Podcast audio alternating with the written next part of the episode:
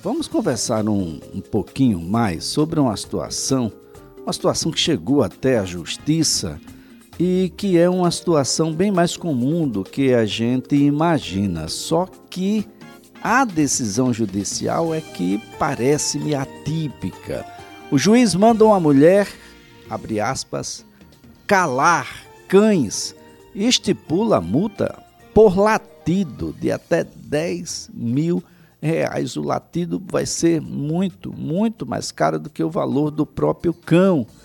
O problema é quem vai contar, né? Esses latidos todos. É uma decisão bastante inusitada, mas olha, abre aí uma discussão dentro dos condomínios, principalmente dentro dos condomínios. E condomínio aqui é um assunto para o advogado especializado em direito condominial, doutor César Nantes. Doutor César, um bom dia. Bom dia, Elias. É um prazer estar com você novamente. Bom, o, o senhor já se deparou com, com uma decisão nesses termos, doutor?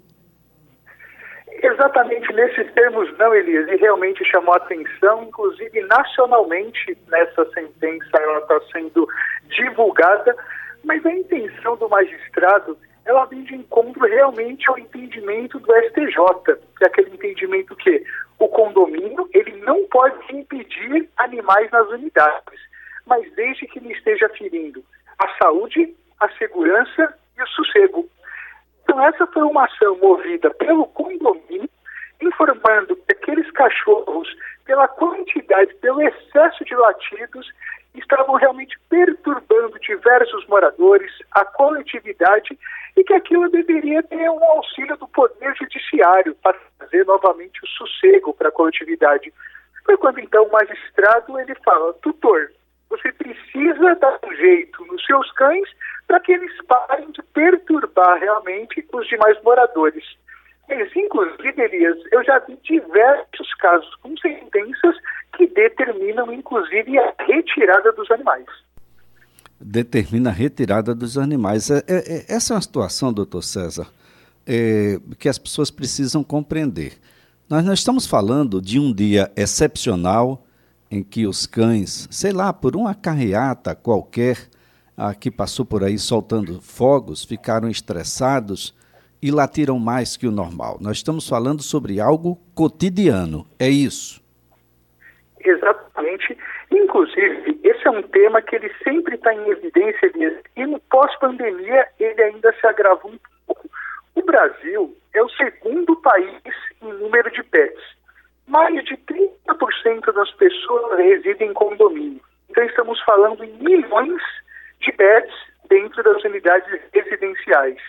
Para que o condomínio ele tente resolver de forma amigável ou de forma judicial, tem que realmente ser algo rotineiro, aquilo que sempre está perturbando, inclusive o condomínio precisa ter provas, relatos, gravações não pode ser algo eventual. Por isso que eu sempre falo que precisa existir o bom senso, não só do condomínio, daquele condomínio que se sente prejudicado e também do tutor, que precisa verificar se aquele ou aqueles pets podem conviver realmente de forma harmônica dentro do condomínio. Agora, doutor César, vamos tentar aqui um, uma, uma ação preventiva. Quem ainda não tem um cãozinho, mas gostaria de ter? Ah, eu estou falando um cãozinho, mas pode ser um cão um pouco maior.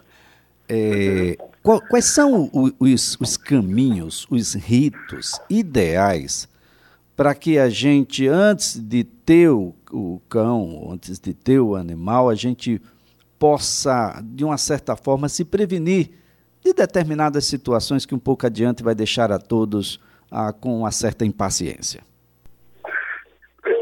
Antes dessa decisão da STJ que foi pacificada, os condomínios eles podiam, através da convenção ou através do regimento, proibir, dependendo da raça, do tamanho ou quantidade, ou até proibir animais nas unidades. Agora o condomínio não pode, mas ele pode realmente determinar que a saúde, segurança e sossego não sejam comprometidos. Então, o condomínio, para garantir a saúde, por exemplo, ele pode exigir a apresentação de carteira de vacinação dos animais. A segurança, dependendo da raça, do porte ou da agressividade do animal, ele pode exigir focinheira, até porque coleira já sabemos que já está pacificado que é algo obrigatório. E sobre o sossego, estamos falando na quantidade de barulho ou até cheiro que aqueles animais podem atrapalhar a coletividade. Então, aquele tutor, ele precisa primeiro pensar se realmente ele tem condições de que a relação daquele animal dentro do apartamento não vai causar problemas para a coletividade. Então, vou dar um exemplo. No, durante a pandemia, aumentaram muito o número de animais dentro das unidades. E aqueles animais, eles estavam convivendo durante um tempo maior com seus tutores. Quando os tutores voltaram para a vida comum, para a vida rotineira, trabalhando fora, aqueles cães, por exemplo, pela quantidade de latidos, eles começaram a latir mais. Então, muitas vezes, o tutor nem sabe que aquele cão ele está gerando transtorno, porque quando ele está com o seu animal, o animal ele fica mais calmo. Então, ele precisa primeiro verificar pela raça, pelo tamanho, que ele vai ter condições de manter aquele cachorro sem comprometer saúde, segurança, sossego, achando que sim, que existe um bom senso do condomínio, criando regras, e daqueles condôminos sabendo que um latido eventual, ou durante um dia, como você mesmo falou, teve uma carreata, teve uma queima de fogos, o que não pode de forma rotineira os condôminos terem que conviver de forma desarmônica ou desagradável com animais. Bom, onde é que os problemas acontecem mais? É o elevador social que deveria ser evitado? São as áreas de convivência que deveriam ser evitadas ou pelo menos mais regradas, com os cuidados que precisam ter com seu pet? O condomínio, ele pode criar regras, inclusive ele pode criar rotas de acesso, rotas de saída, pode criar também penalidades para aqueles tutores que não cumprirem, mas as maiores reclamações, Elias, são animais que andam sem coleira, tutores que acabam não fazendo a limpeza de determinadas sujeiras que os animais eles realizam, utilização indevida, como você falou, do elevador social.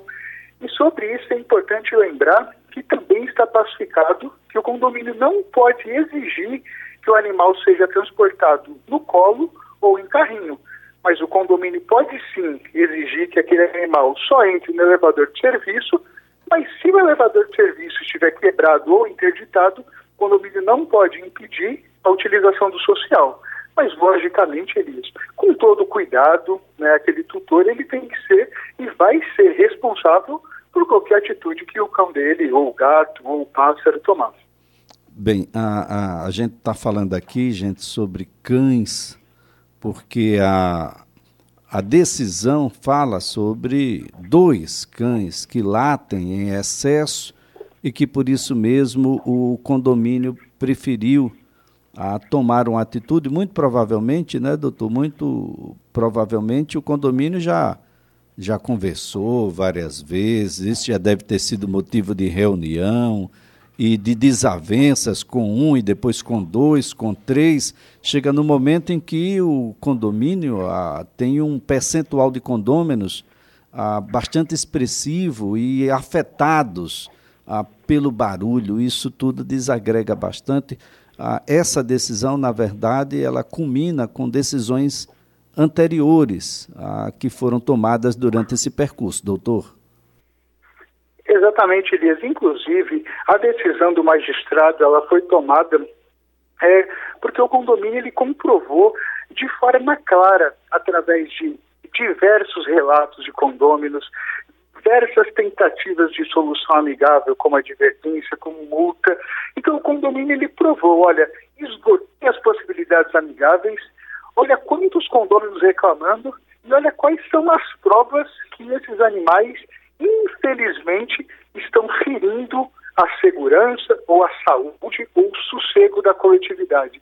Então, pelo entendimento do STJ, esses animais, sim, se criarem algum tipo de problema, eles, em tese, não poderiam estar naquela unidade residencial. Nesse momento, como você muito bem falou no início da entrevista, foi determinada multa né, de 200 reais até um limite de 10 mil reais. O que nada impede uma conversão no pedido, atingir esse teto da multa e comprovando que os animais ainda continuam perturbando, uma decisão que logicamente pode ter recurso, solicitando a retirada desses animais da unidade residencial. Olha, gente, estamos falando sobre cães, mas poderia ser um galo que você queira criar aí no seu apartamento e às 5 da manhã desperte o cantor nele, né? Isso tudo vai ah, trazer um problema muito sério para o condomínio. É preciso muita tolerância, mas é preciso muita razoabilidade por parte de quem cria, por parte de quem detém determinados animais em ambientes como estes de modo que o condomínio não precisa ser afetado por uma decisão que é sua. Ah, o ato, a decisão, a vontade, o desejo de ter um pet no, no seu apartamento é um desejo seu, mas isso não pode afetar a rotina, a vida dos demais condôminos e nem ser um elemento que, bom, de uma certa forma traga temor para as crianças do vizinho, para o acesso a determinadas localidades, dentro disso tudo precisa ser melhor conduzido, antes de mais nada, antes da tomada de decisão de ter um, um animal, um pet dentro de casa, dentro do seu apartamento. Essas coisas precisam ser muito bem discutidas, até porque, doutor, muitas vezes a gente não tem uma, um conhecimento maior sobre as raças e todo filhote vem em tamanho pequeno, mas esses filhotes crescem e muitas vezes crescem bem mais do que a imaginação na hora da aquisição daquele filhote a, a, a, aplicava, demonstrava. Tudo isso precisa ser é, melhor apurado antes da gente tomar essa decisão, doutor. Exatamente como você falou da raça, Alguns condomínios, eles é, criavam regras que não podem mais, olha, só pode animal de pequeno ou médio porte, só que muitas vezes aquele cão de grande porte, ele pode trazer um prejuízo menor para a saúde, segurança e sossego do que uma raça menor que pode latir muito. Então, comprovadamente, a raça que mais ataca no Brasil é o poodle, né? Que é um cão aparentemente dócil, que é um cão pequeno, mas é o cão que mais ataca. E uma raça que muita gente agora tem e que assusta um pouco, que é o American Bully, que você fisicamente, quando você olha para ele, parece que é um pitbull, mas é um cão extremamente dócil, dependendo da criação, mas que você não pode fazer com que crianças, com que pessoas imaginem ou saibam que aquele cão é dócil. Então, dependendo da raça, precisa do bom senso, a coerência do cão andar com focinheira, que a guia seja bem segurada, jamais cachorro sem coleira, porque são esses cuidados que trazem realmente uma relação harmônica daquele pet que vai poder conviver tranquilamente no condomínio sem problema nenhum. Bem, doutor César Nantes, eu quero antes de mais nada agradecer a sua participação, a dizer de que a decisão tomou o Brasil inteiro, né, cães, estipular inclusive multa por latido.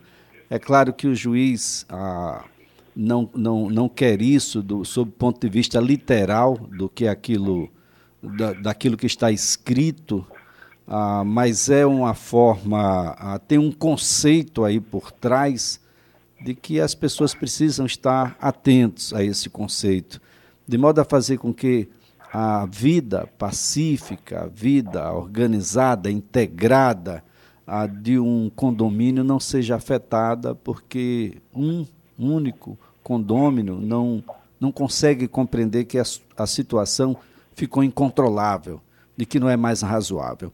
Muito obrigado, doutor César. Eu agradeço e até a próxima.